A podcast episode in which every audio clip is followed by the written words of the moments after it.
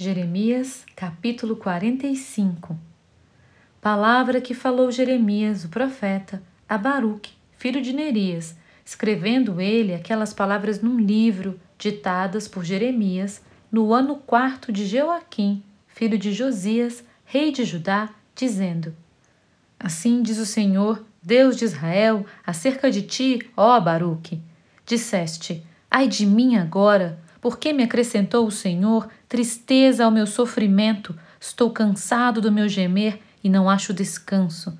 Assim lhe dirás: Isto diz o Senhor: Eis que estou demolindo o que edifiquei e arrancando o que plantei, e isto em toda a terra. E procuras tu grandezas? Não as procures, porque eis que trarei mal sobre toda a carne, diz o Senhor. A ti, porém, eu te darei a tua vida como despojo, em todo lugar para onde fores.